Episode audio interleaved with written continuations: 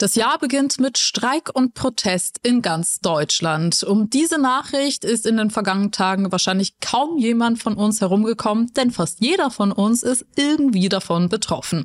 Es ist eine Blockadewoche, wie es sie hier lange nicht mehr gegeben hat. Zehntausende Landwirte blockierten Autobahnen, Verkehrsknotenpunkte und zeitweise sogar ganze Innenstädte. Aber nicht nur auf den Straßen war und ist viel los. Auch der Bahnverkehr fällt drei Tage lang in großen Teilen aus. Denn die Gewerkschaft Deutscher Lokführer GDL streikt erneut. Das Land ist also lahmgelegt. Juristisch gesehen ist das Streik- und Protestgeschehen rechtens, aber ist es in diesem Umfang dennoch verhältnismäßig?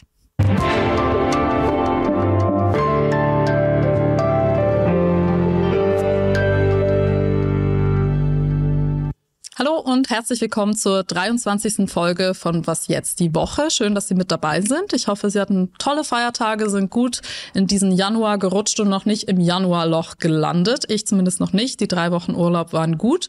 Wir haben heute ein paar technische Probleme, deswegen starten wir einfach mal erst auf 18.20 Uhr. Mal gucken, wie das alles klappt. Bleiben Sie dabei, geben Sie uns eine Chance. Also ich will versuchen es einfach mal. Also, mein Name ist Dilan Gruppengießer und wir zeichnen wie immer live auf. Das haben wir geschafft. Das heißt, Sie können jederzeit Fragen stellen oder auch eine Meinung unter das Video kommentieren und einige Ihrer Wortmeldungen nehme ich dann sehr gerne mit ins Gespräch auf. On Demand sind wir nach wie vor auch ein Videopodcast. Folgen Sie uns doch gerne auf Apple Podcasts oder Spotify und das hilft uns dann auch sehr. Und ich rede Gott sei Dank nicht nur mit mir selbst hier und mit der Kamera, sondern mit David Gutensohn, mein Gast hier heute im Studio. Herzlich willkommen. Ja, vielen Dank für die Einladung. Gerne. Du hattest einen kurzen Weg von unserer Redaktion hier rüber. Wir sind Arbeitskollegen und du hast so eine schöne Vita, die ich jetzt natürlich auch nicht unerwähnt lassen möchte. Deswegen, du hast ein Buch geschrieben, Pflege in der Krise, hast, äh, wurdest dafür 2021 unter die Top 30 der jungen JournalistInnen dieses Landes gewählt. 2022 hast du dann den Otto Brenner-Preis für kritischen Journalismus gewonnen. 2023 sollte kein leeres Jahr werden. Auch da hast du einen Preis gewonnen, den Ernst-Schneider-Preis der deutschen Wirtschaft. Und seit 2024, also seit kurzem, bist du stellvertretender Ressortleiter Arbeit bei Zeit Online. Ja, perfektes Timing, um endlich mit deine Sendung eingeladen zu werden. Ja, absolut. Also läuft bei dir. Ähm, hast du, ja, wie, wie hast du die Preise gefeiert? Hast du die irgendwo hängen in, im Wohnzimmer, über dem Bett? Nein, nein, nein. Schrein? Die, die, die würde ich nicht bei mir aufstellen. Es ist schön, sie zu bekommen, aber sie sehen dann doch nicht schön genug aus, dass ich sie in mein Wohnzimmer stellen würde. Ja. Aber gefeiert haben wir sie mit dem ein oder anderen Glas Sekt auf jeden Fall. Ja, voll, oder? Also ich meine, das muss man auch erstmal schaffen. Ich wollte auch immer so mal unter die drei, Top 30 gewählt werden, aber jetzt bin ich dann 36 und äh, ich glaube, das wird nix.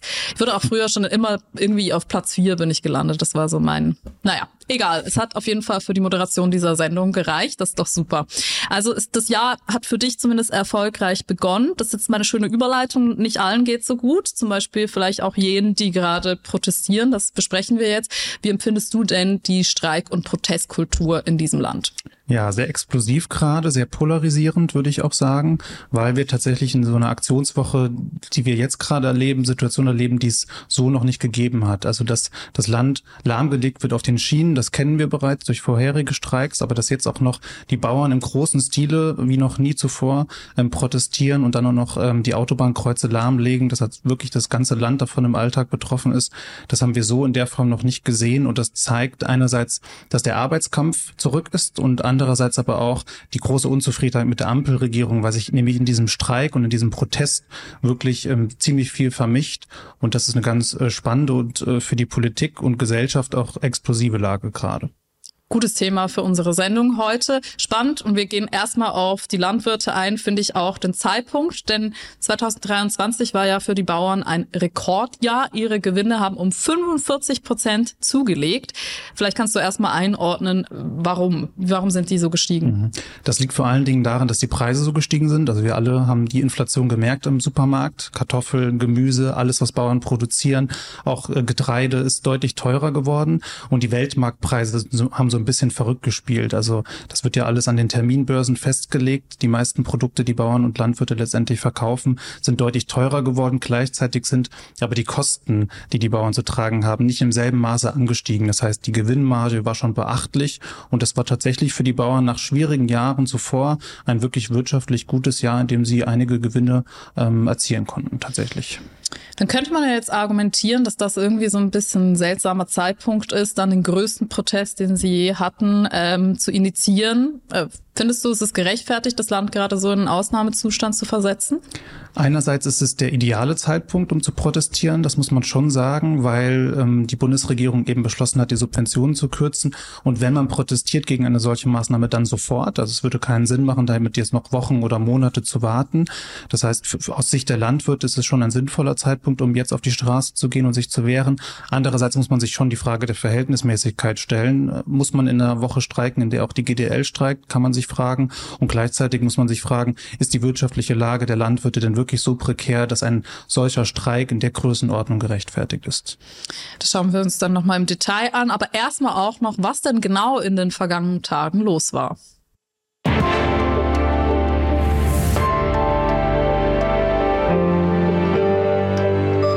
Der Protest beginnt am Montag früh. Straßen in ganz Deutschland sind blockiert, mehrere Autobahnzufahrten nicht mehr passierbar. In Emden muss ein VW-Werk schließen, weil keiner mehr zu dem Betrieb durchkam. In Brandenburg sind ganze Städte abgeriegelt. Bundesweit waren Hunderttausende Bauern in mehreren Zehntausend Traktoren auf den Straßen. Die Protestaktionen dauern bis zum 15. Januar an. Was ich ja spannend finde, es gibt ja auch noch eine andere Protestgruppe, die immer wieder den Verkehr lahmlegt. Also zum Beispiel die Klimakleber letzte Generation. Da ist der Aufschrei in der Bevölkerung relativ groß. Da fällt jetzt sehr viel kleiner aus bei den Bauern. Äh, wo siehst du da die Ursache für? Ja, in der Tat wird der Protest völlig anders wahrgenommen. Ich würde sagen, es liegt einerseits daran, dass man sich mit der Gruppe der Landwirte sehr gut identifizieren kann. Die Landwirte sind Vorschlag auch gerade auf dem... Ah, da redet schon ein Landwirt. ja, cool. Da gehen wir dann gleich nochmal auf Herrn Ruckwie zurück. Ich habe ja schon angekündigt, dass es ein paar technische Pannen geben wird. Das war die erste. Es gibt Lass aber keinen Streik in der nee. Redaktion, keine Sorge. genau. Ähm, genau, aber was man sagen kann, es ist ein großer Unterschied äh, zwischen den ähm, zwischen der jungen Generation, der letzten Generation, die protestiert, und zwischen den Landwirten, eben weil man sich mit den Landwirten leichter solidarisieren kann und weil die eben sehr stark vernetzt sind, vor allen Dingen in den Gemeinden und in, in, auf dem Land sind die sehr gut vernetzt und das führt dazu, dass die Solidarisierung größer ist und der zweite große Punkt, der dazu führt, ist eben, dass wir jetzt gerade eine Aktionswoche erleben, die ist befristet. Mhm. Wir konnten uns darauf einstellen, dass die Autobahnen blockiert werden. Und bei der letzten Generation ist es eben so, dass der Protest immer wieder stattfindet über Monate hinweg. Und das zermürbt natürlich die Bevölkerung, das stört den Alltag immer wieder. Und das führt natürlich zu einer großen Unzufriedenheit. Ich würde sagen, wenn die Landwirte nicht jetzt nur eine Woche, sondern einen Monat oder mehrere Monate streiken würden, dann hätten wir eine ähnliche mhm. Unzufriedenheit. Auch wenn das Anliegen weniger abstrakt ist als der Klimawandel. Ähm, trotzdem würde das langfristig dazu führen, dass die Bevölkerung da irgendwann nicht mehr mitgeht. Das merken wir auch bei der GDL. Da ist die Unzufriedenheit ja größer bei den mhm. Also wäre das vielleicht auch eine Überlegung wert für die letzte Generation, mal so eine Woche einzuberufen und dann mal ähm, Gas zu geben oder eben nicht Gas zu geben. Aber jetzt kommen wir eigentlich mal zur eigentlichen Sache. Was die Bundesregierung im Dezember eigentlich beschlossen hatte, war, dass ähm, die Kfz-Steuerbefreiung gestrichen werden soll für Landwirte und auch die Steuerbegünstigung beim Agrardiesel ähm, abgeschafft werden soll. Ähm, die Reaktion der Landwirtschaft kam ja dann postwendend. Daraufhin ist die Bundesregierung tatsächlich ein bisschen zurückgerudert. Was ist jetzt der neue oder aktuelle Plan? Ja, das war überraschend, wie schnell die Bundesregierung da eingeknickt ist und zurückgerudert hat. Tatsächlich ja noch vor der Aktionswoche, also vor den eigentlichen großen Protesten dieser Woche. Die Bundesregierung hat beschlossen, dass die Kfz-Subventionierung sozusagen komplett zurückgenommen wird. Das heißt, ähm, die Landwirte können weiterhin ähm, die Kfz-Steuerbefreiung beantragen und bekommen sie. Und was die Bundesregierung Regierung auch recht schnell beschlossen hat, war zu sagen, wir werden eine stufenweise Abschaffung der Subventionen beim Diesel einführen. Das heißt, in diesem Jahr 40 Prozent, im nächsten Jahr 30 und 2026 nochmal 30 Prozent, anstatt jetzt sofort mhm. die Subvention komplett zu streichen. Das heißt, die Landwirte können sich schrittweise darauf einstellen, dass diese Subvention ja. wegfällt. Und das war schon ein recht großer Schritt, der recht früh passiert ist. Und deswegen ähm, war es dann für den einen oder anderen Beobachter auch überraschend, dass die Bauern gesagt haben, wir gehen trotzdem auf die Straße, obwohl die Maßnahme ja schon größtenteils zurück zurückgenommen mhm. wurde. Jetzt kommt der Moment, wo der Bauernpräsident Joachim Ruckwied auch wirklich was sagen darf dazu. Der Vorschlag der Bundesregierung ist schlichtweg ein falscher und fauler Kompromiss. Am Ende würden wir in drei Jahren neben den niederländischen Bauern die höchsten Steuern für Diesel innerhalb der EU bezahlen. Wir haben in der Landwirtschaft die Wachstumsschwelle, die liegt bei 100 Hektar. äh, wenn ich so einen 100 Hektar Betrieb nehme äh, und äh, bei dem 150 Liter Diesel pro Hektar unterstelle, dann wäre das ein Wettbewerbsnachteil von 7.500 Euro. Das ist nicht hinnehmbar nicht hinnehmbar. Findest du das auch? Da wird natürlich mit Zahlen Politik gemacht. Ähm, wir müssen sehen und können sehen in Recherchen, dass ähm, der Einfluss ähm, dieses neuen Vorhabens recht gering ist für die Landwirte. Also klar, es wird den einen oder anderen Betrieb betreffen, wenn die Dieselsubventionen wegfallen sollten, aber nicht in dem Maße, in dem der Bauernverband mhm. das versucht darzustellen. Da sehen wir ganz klar, dass der Effekt geringer wäre und dass deshalb man sich schon fragen kann, inwieweit dieser Protest gerechtfertigt ist. Mhm. Okay. Cem Özdemir, der Bundes Bundeslandwirtschaftsminister, da hat auch was dazu gesagt. Dass viele Landwirtinnen und Landwirte immer noch sagen, das reicht ihnen nicht, kann ich nachvollziehen, das ist ihr gutes Recht. Auf der anderen Seite ist es halt nun mal so, dass in Dreierkoalition angesichts der Haushaltslage und angesichts der Probleme, die wir haben, den Haushalt zu sanieren, man eben schwierige Kompromisse finden muss. Ich würde es mir auch anders wünschen, aber so ist halt nun mal die Haushaltslage. Ja, aber dieses Argument kommt bei Joachim Ruckwied nicht gut an. Die Bundesregierung soll noch mal in sich gehen. Ähm, ich empfehle äh, auch den Austausch äh, mit Ministerpräsidentin Schwesig, mit Ministerpräsidenten Weil, die ja beide aus Flächenländern kommen, die sich hinter unsere Forderung gestellt haben, nämlich äh, die Rücknahme des gesamten Steuererhöhungspaketes. Du hast ja die Verhältnismäßigkeit jetzt schon angesprochen. Gehen wir noch mal ein bisschen konkreter darauf ein. Ähm, und zwar hatten wir auch einen guten Kommentar oder einen spannenden Kommentar von Koya Ruccio aus dem äh, Wirtschaftsressort der Zeit auf der Seite Zeit.de. Er schrieb, im Durchschnitt erwirtschaftete ein Landwirtschaftsbetrieb zuletzt einen jährlichen Gewinn von rund 120.000 Euro. Die Dieselbeihilfe beträgt im Durchschnitt etwa 2.780 Euro, also kaum mehr als zwei Prozent davon. Weder für kleinere noch für größere Betriebe sei das laut unabhängiger Experten existenzgefährdend. Darum geht es ja eben auch um die Existenz. Und trotzdem möchte ich dem entgegnen, äh, 120.000 Euro Gewinn sind natürlich nicht nix, aber meistens sind äh, das ja auch mehrere Familienmitglieder, äh, die so durchfinanziert werden müssen, die viel arbeiten. Und das Bauerngeschäft ist ja volatil. Also die zum Beispiel äh, Hochwasserkatastrophen der vergangenen Jahre auch dieses Jahr wieder erschweren äh, die Arbeit.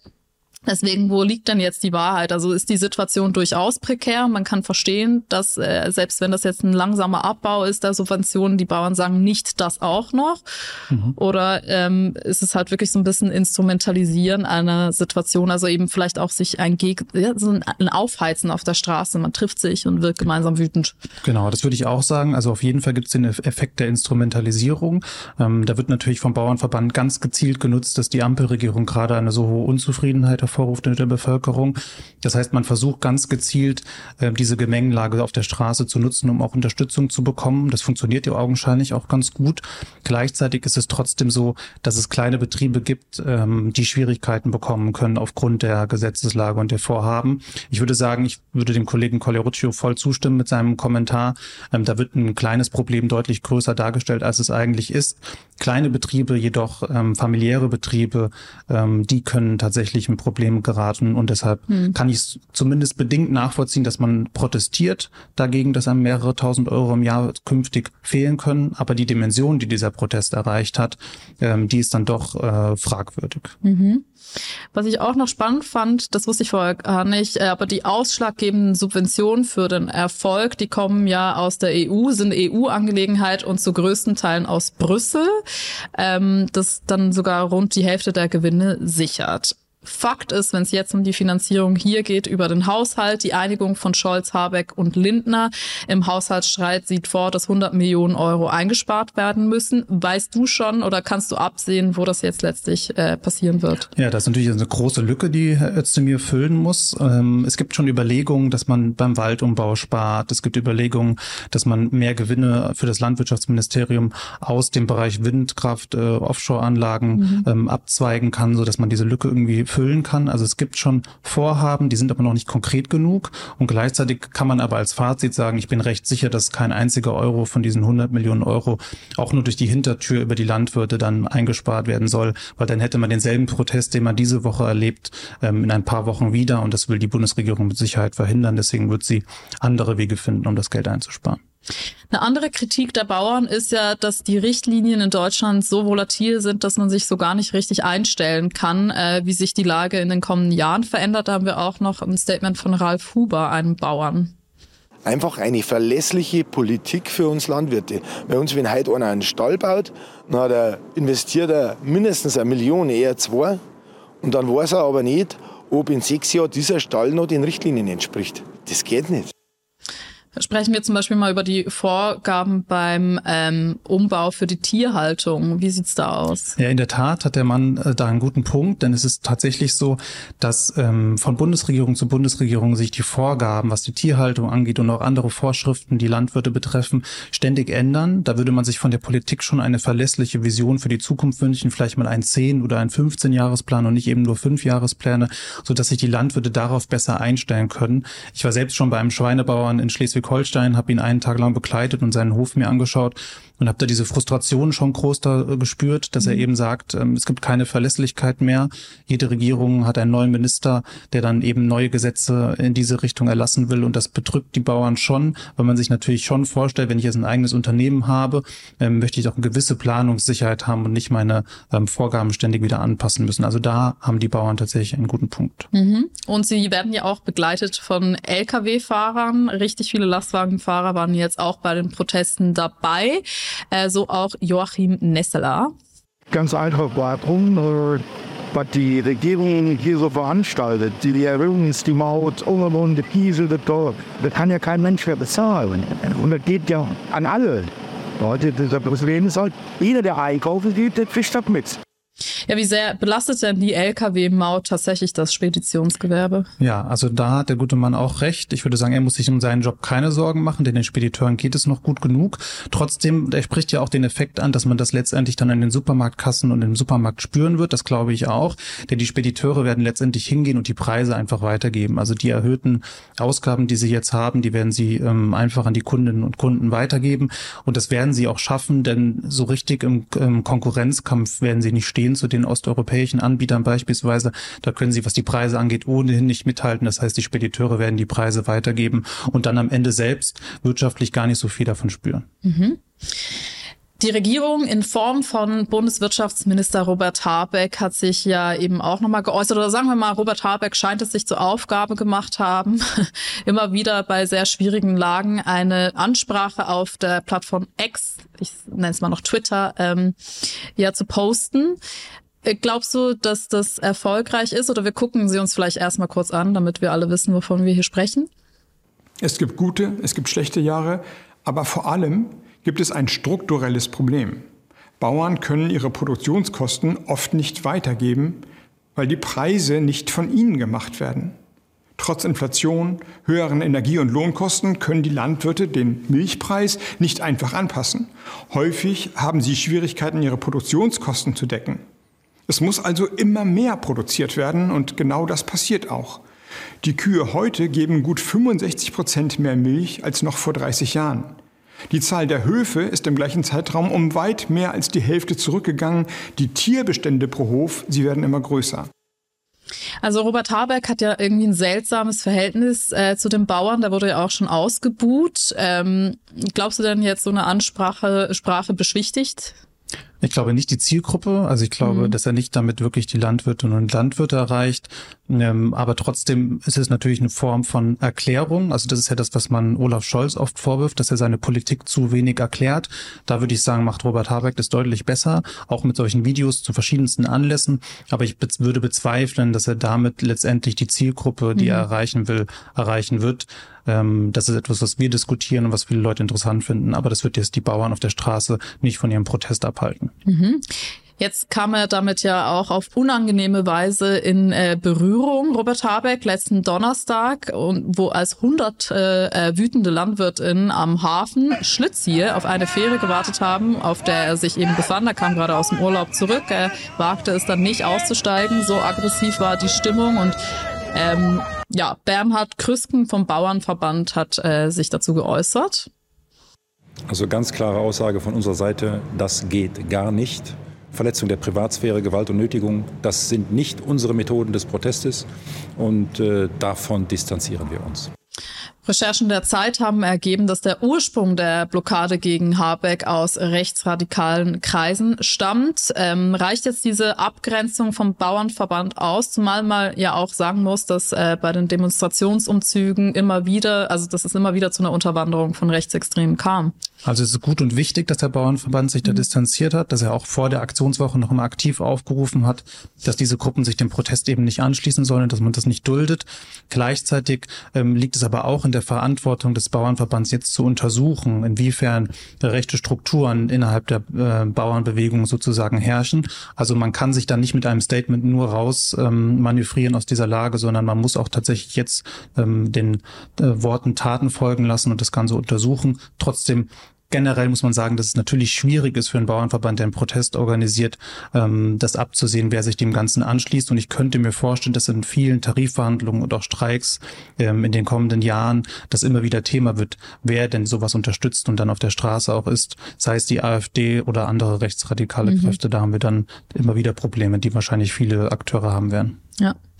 Dann haben wir jetzt noch eine Nachricht reinbekommen von Ina. Sie schreibt, es sind nicht alles rechtsradikale Bürger, die sich hier gegen diese unsägliche Politik der Ampel aufregen. Hier sehen wir die Nachricht noch eingeblendet. Die Bauernproteste unterstützen auch die Freien Sachsen ganz extrem. Und wenn wir mal über Migranten wettern, ist das normal. Falls es ihnen entgangen ist, sind 82 Prozent der Bevölkerung gegen diese Migrantenpolitik. Also Migrationspolitik, wobei man vielleicht da trotzdem auch noch erwähnen sollte, dass die aktuelle Koalition ja einen schärferen Asylrechts-Migrationskurs fährt als die letzte. Dazu haben wir übrigens auch eine Folge gemacht, Folge 16. Und das Landesamt äh, für Verfassungsschutz Sachsen hat tatsächlich die Freien Sachsen als rechtsextremistische Bestrebung eingestuft. Und dann äh, vor allem finde ich spannend an der Nachricht, das stützt ja so ein bisschen die These, dass wir gerade eben nicht nur über die Kürzung der Subventionen der Bauern sprechen, sondern ganz schnell eben zum Beispiel doch wieder über Migration. Äh, wir sehen hier auch einige Transparente auf den Demonstrationen die sehr regierungskritisch sind. Also äh, könnte man schon sagen, also ich habe so ein bisschen den Eindruck, dass sich da verschiedene Interessen vermischen und man sich gegenseitig gerade wirklich auch so ein bisschen befähigt, äh, nochmal auf der Koalition rumzutrampeln. Sei mhm. jetzt dahingestellt, ob zu Recht oder nicht. Ja, aber definitiv ist das so. Also der Bauernverband äh, nutzt diese polarisierende Stimmung in der Gesellschaft. Die Bauernproteste haben viel Unterstützung bekommen, eben auch weil das ja kein Streik ist, kein klassischer Streik, der sich gegen ein Unternehmen richtet, wo wir jetzt die Frage stellen, gibt es bessere Löhne, bessere Arbeitsbedingungen, sondern es geht ja ganz konkret gegen die Ampelregierung. Und wir erleben eine große Unzufriedenheit mit der Ampelregierung und die münzt sich natürlich dann auch in so einem solchen Protest.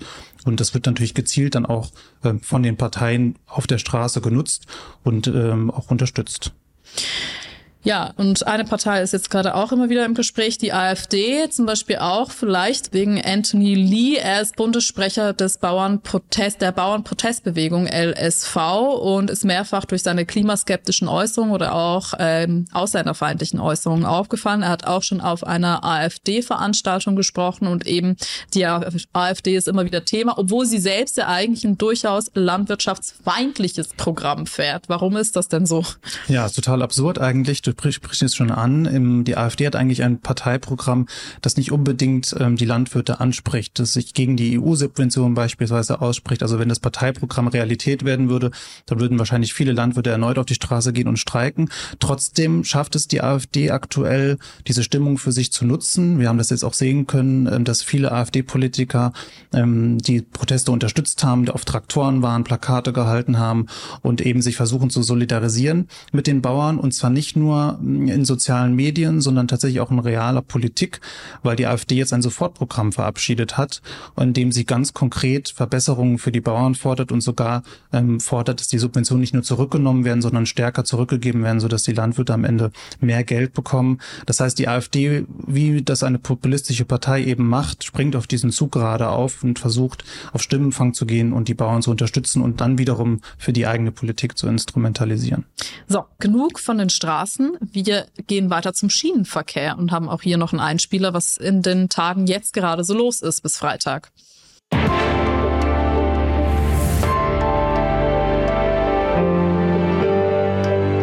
Der Tarifstreit zwischen der Deutschen Bahn und der Gewerkschaft Deutscher Lokführer läuft bereits seit vergangenem November. Die GDL hatte noch vor dem neuen Jahr die Verhandlungen mit der Deutschen Bahn für gescheitert erklärt und erneut angekündigt zu streiken. Diesmal allerdings länger als bei vergangenen Streiks. Seit der Nacht auf Mittwoch ist der Fern- und Güterverkehr nun bundesweit bis Freitagabend lahmgelegt. Auch im Regionalverkehr kommt es vielerorts zu großen Einschränkungen. Beschäftigte der Deutschen Bahn, des Eisenbahnunternehmens Transdev und der Citybahn Chemnitz haben ihre Arbeit niedergelegt.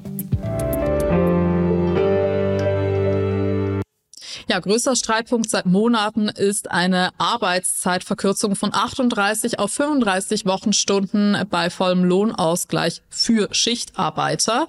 Das will die GDL, die Gewerkschaft deutscher Lokführer. Und mit einem neuen Angebot wollte die Deutsche Bahn im vergangenen Jahr eigentlich noch einen Streik jetzt im Januar abwenden.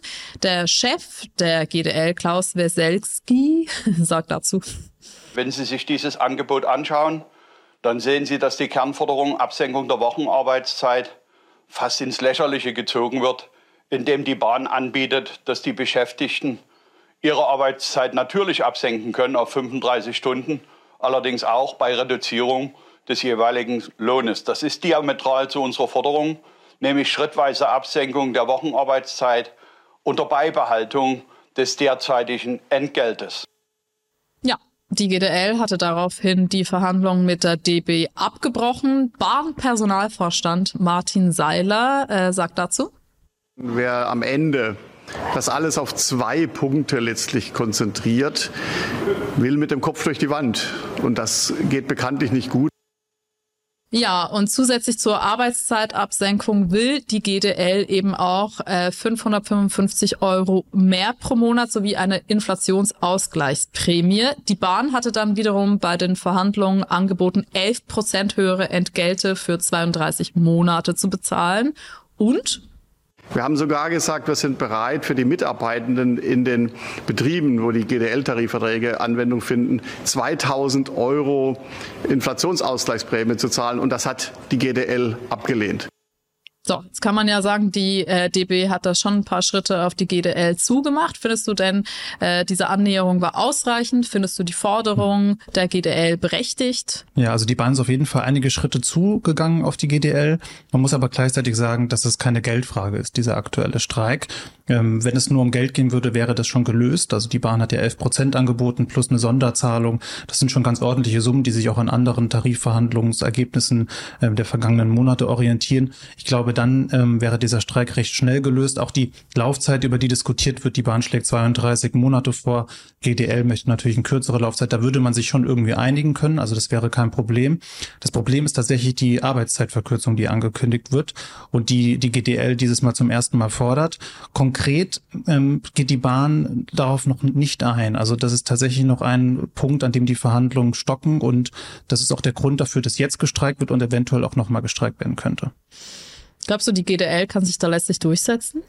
Die GDL sitzt tatsächlich am längeren Hebel, was das angeht. Eben weil sie diese Streikmacht hat, kann sie die Deutsche Bahn mhm. schon unter Druck setzen.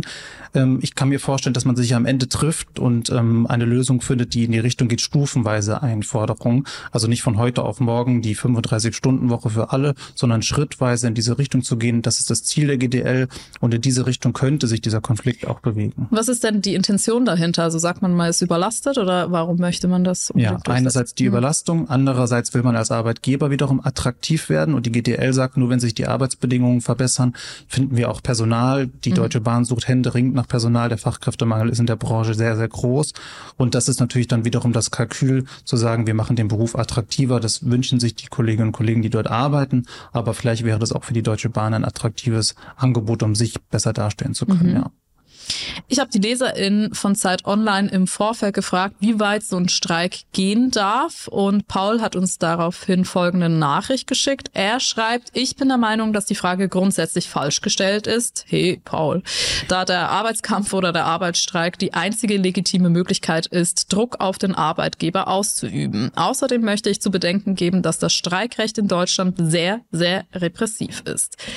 Finde ich auch einen spannenden Aspekt. Vielleicht können wir das noch mal ein bisschen einordnen, weil wir ja auch die Frage gestellt haben nach der Verhältnismäßigkeit Nehmen wir zum Beispiel die Schweiz, äh, da ist das Streikrecht sehr viel restriktiver. Streik kann auch einfach mal verboten werden, wird sowieso sehr selten genutzt, tatsächlich meistens nur einen Tag im Jahr. Ähm, in Frankreich wiederum wird, das wissen wir, fast dauerhaft geführt gestreikt. Das ist das Streikland äh, so zu, schlechthin. Ähm, wie würdest du Deutschland da im Querschnitt einordnen. Ja, also Deutschland ist auf jeden Fall weit entfernt von französischen Verhältnissen. Wir hatten diese Woche auch ein Interview mit einem Streikforscher, der nochmal gesagt hat, dass in Frankreich vier bis fünfmal häufiger gestreikt mhm. wird als in Deutschland.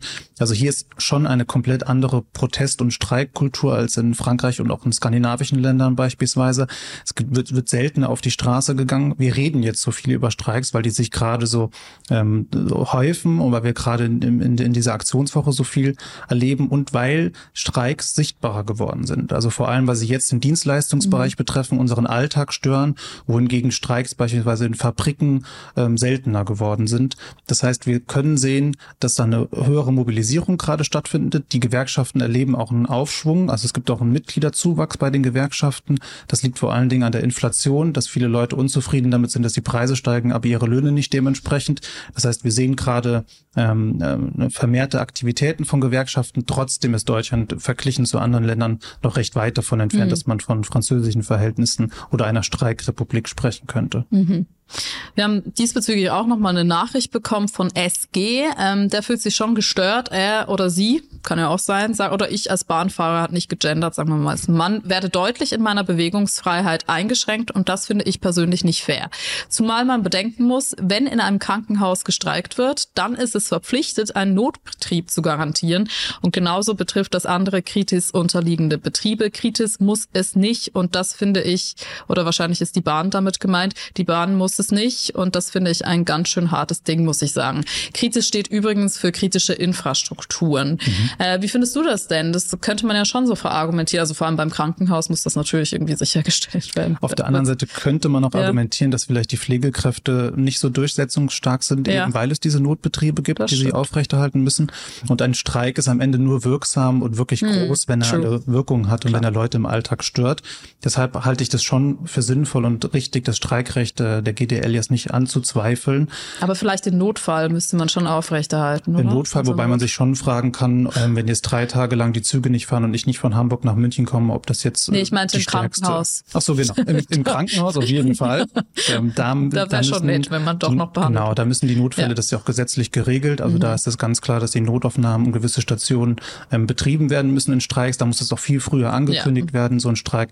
Aber ich finde, das hat ja der Leser versucht einzuordnen, ich finde, man kann den Vergleich Krankenhaus und kritische Infrastruktur nicht unbedingt ähm, auf die Bahn beziehen, weil das eben nicht so lebensnotwendig ist, äh, wenn jetzt drei Tage lang die Züge ausfallen. Darauf kann man sich ja auch einstellen. Das ist was anderes, als nicht ähm, operiert werden zu können in einer Klinik. Mhm.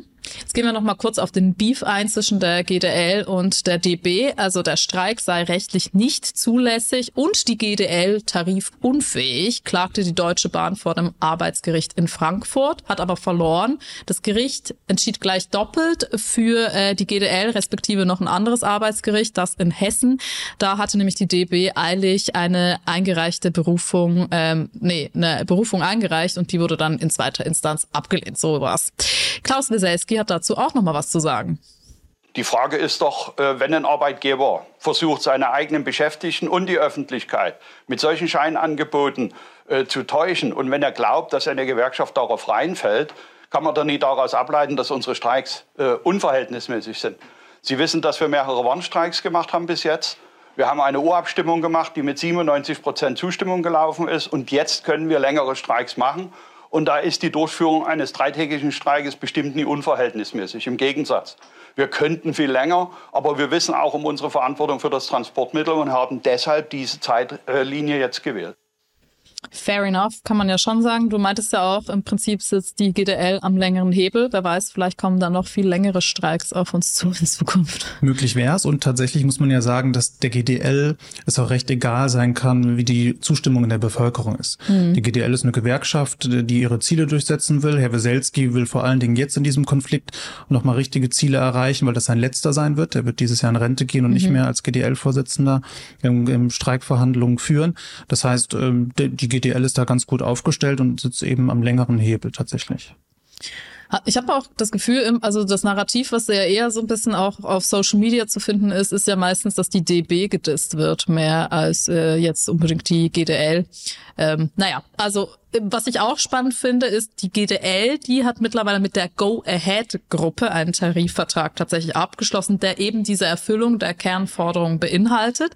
Und die Züge der Go-Ahead-Verkehrsbetriebe fahren hauptsächlich in Baden-Württemberg und Bayern und gehören vollständig zum ÖBB, also den österreichischen Bundesbahnen. Und dann gibt's noch die Netinera-Gruppe und auch mit der kam die GDL zu einer Einigung. Warum ist denn das eben mit der Deutschen Bahn so schwierig? Was würdest du sagen? Ja, an den beiden ähm, Partnern sieht man ja schon, dass eine Einigung möglich ist. Andererseits muss man fairerweise auch sagen, dass das natürlich kleinere Unternehmen mhm. sind. Die haben so ungefähr 3000 Angestellte, die Bahn 200.000. Da ist natürlich jeder Euro, den man mehr zahlen muss, jede Stunde ähm, sozusagen. Fehlt den Bonis die, dann. Die fehlt den Bonis, die fehlt aber natürlich auch in der Dienstplänen beispielsweise, wenn man natürlich jetzt ja, hingeht klar. und im großen Stil die Arbeitszeit anpasst. Also da sieht man schon, ähm, das wird eine ganz andere Dimension sein, wenn man sich mit der Deutschen Bahn da einigt. Aber ja, meine These ist, dass das natürlich passieren wird und muss und dass die Bahn da auch in Zukunft nochmal auf die GDL zugehen wird. Mhm. Super, vielen Dank, lieber David. Äh, ja, bleib gerne. gerne. noch kurz sitzen. Ja, schön, dass du hier warst. Das war spannend. Äh, wir kommen wie immer zu unserer Satire-Rubrik, dem Aufränger der Woche. Matthias, ich hab dich schon vermisst. Bist du denn gut ins neue Jahr gekommen? Hallo Dylan. Ach ja, ich könnte noch so ein bisschen Urlaub gebrauchen, noch so ein, zwei Jahre, aber sonst geht's mir ganz gut. Dir hoffentlich auch? Ja, mir geht's wunderbar. Drei Wochen Urlaub waren schön und ich finde so eine mega Protestwoche ja irgendwie auch aufregend. Ähm, warst du denn davon betroffen? Bist du von A nach B äh, gekommen und mit wem hast du telefoniert? Selbst betroffen war ich zum Glück nicht. Ich konnte mich ganz gut darauf einstellen, aber darüber gesprochen habe ich mit Robert Habeck. Das ist ja eigentlich schon ein guter Freund von dir. Ja, gucken wir uns an. Herr Habeck? Ja. Na, wie läuft 2024 für Sie bisher? Es gibt gute, es gibt schlechte Jahre. Woran erkennen Sie schlechte Jahre? Wenn an Traktoren Galgen hängen. Das ist ein schlechtes Omen, ja. Wie wollen Sie damit umgehen? Ein paar Vorschläge zur Differenzierung machen. Also wie immer. Herr Habeck, ich glaube, ich muss dazu mal was sagen. Sie wollen Ihre Kritik zum Ausdruck bringen. Naja, ich muss Sie ja nun mal beraten. Und Sie tun das vorbildlich. Danke, das ist nett, dass Sie das denken. Aber? Ich weiß nicht, ob es stimmt. Sie sind voll motiviert. Ja, ja, aber diese Transparenzstrategie, dass Sie sich als Einziger in der Regierung immer so erklären. So wird es fairer. Dachten wir zumindest am Anfang, ne? Direkte Vermarktung. Mhm. Aber was haben wir denn bisher damit erreicht? Umsturzfantasien. Und wer sind Sie in den Augen der Leute? Der politische Feind. Genau, das sind Sie. Nicht Lidl oder Aldi, nicht die großen Konzerne, auch nicht die Lobbyisten und auch nicht die Reichsten der Reichen. Für die gibt es keine Galgen auf Traktoren. Denen lauert man nicht auf, wenn die aus dem Urlaub zurückkommen, sondern ihnen. Sprich, Sprich, wir machen da was falsch. Sie sind immer das Bauernopfer. Das dürfen wir nicht dulden. Vielleicht liegt es eben an den Erklärungsversuchen. Das alles tun wir, weil wir als Regierung eine gesamte Stopp, Lösung nein, Herr Habeck, mussten. Sie erklären schon wieder. Strategiewechsel. Wir alle erleben einen Umbruch. Probieren wir doch mal die Strategie, mit der andere Erfolg haben. Feigheit. Ja. Social-Media-Kampagnen. Ja. Die teils von Putin bezahlt werden. Ja, und Springerpresse, genau. Und immer anderen die Schuld geben. Jawohl. Wenn man sich die Umfragen so anschaut, ist das offenbar der Weg zum Erfolg. Alles andere als garantiert. Es wäre schön, wenn es nicht so wäre, ja. Ach, ich glaube, es wird noch ein paar Beratungsgespräche in 2024 geben. Lieber Matthias, ich wünsche dir eine schöne Woche. Bis bald. Ja, danke, Dylan. Wünsche ich dir auch. Mach's gut. Bis nächste Woche. Nee, nächste Woche bin ich gar nicht mehr am Start. Da bin ich nämlich schon wieder im Urlaub, weil das so eine schöne Idee war. David, noch eine Abschlussfrage. Ähm, was mü müsste denn bei Zeit Online passieren, dass du sagen würdest, nee, jetzt streike ich? Wenn die Sendung hier abgesetzt wird, dann wird natürlich oh. sofort gestreikt. Das verspreche oh, ich dir. Das ist aber sehr nett. Das ist sehr nett. Aber dann habe ich noch mehr Urlaub. Nee, das wäre wirklich schade. Also, alle Anrufe von Matthias Renger finden Sie gesammelt auf unserem Zeit-Instagram-Account. Wir sind am Ende angekommen. Ich äh, freue mich, dass Sie mit dabei waren. Schreiben Sie uns doch eine E-Mail, was Sie politisch bewegt, wie Sie diese Sendung finden an woche.zeit.de. Wir sind auf YouTube, Spotify, Apple Podcasts. Sie könnten uns durchaus folgen. Das würde uns helfen. Und sonst wünsche ich Ihnen einfach nur noch eine wundervolle Woche. Ich hoffe, Sie müssen nicht irgendwo hinfahren, sondern bleiben einfach zu Hause. Und es geht Ihnen gut. Bis bald. Tschüss.